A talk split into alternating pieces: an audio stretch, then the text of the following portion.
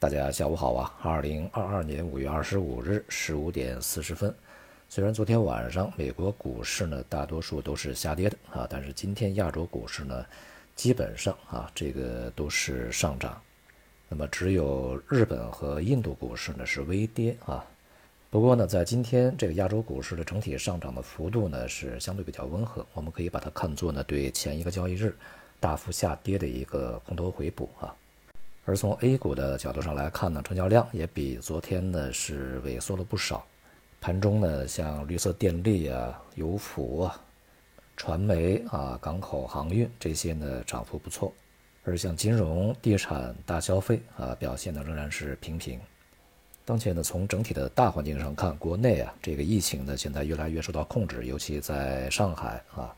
这个社会面呢连续清零，而且呢这个病例数啊也是持续下降。那么现在呢，也在逐步的这个解封啊，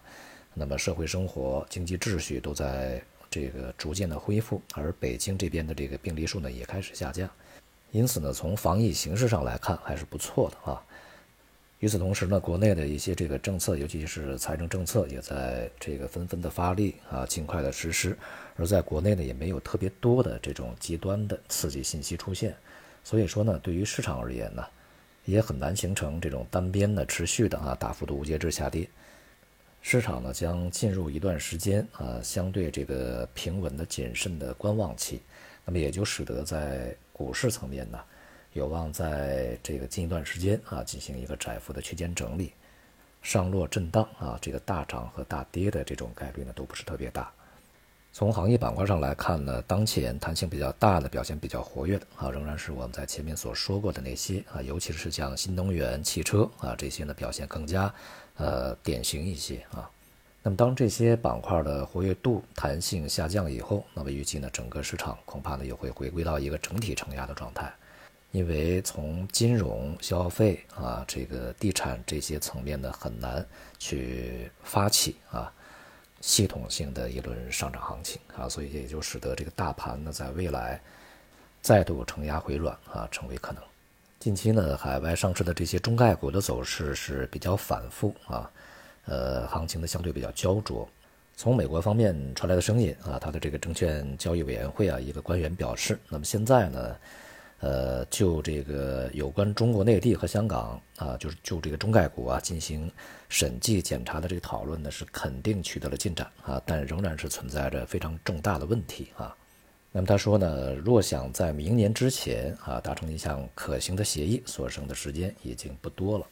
一方面呢，这个我们可以从这样的一个啊表态里面读出来，现在的。这个讨论啊，仍然是在非常密切的这个在进展啊，向前推进，而且呢，它是有进展的。而另外一方面呢，当然这也是谈判的一个技巧啊，释放出一些比较强硬的声音呢，在最终达成协议之前，呃，要更高的一些价码啊，这也是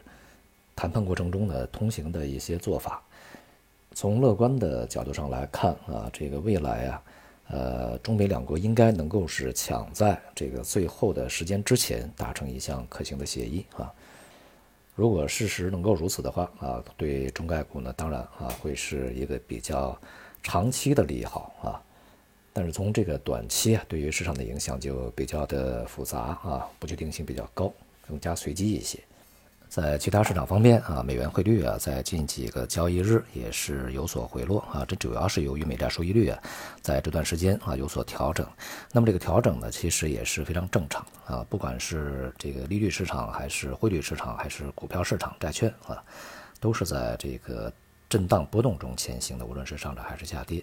涨得多了就会调整啊，这是比较正常的。当然啊，也意味着呢，在债券市场里面，那么人们对于未来这个长期经济的预期呢，有一定的隐忧啊，反映在当前的这个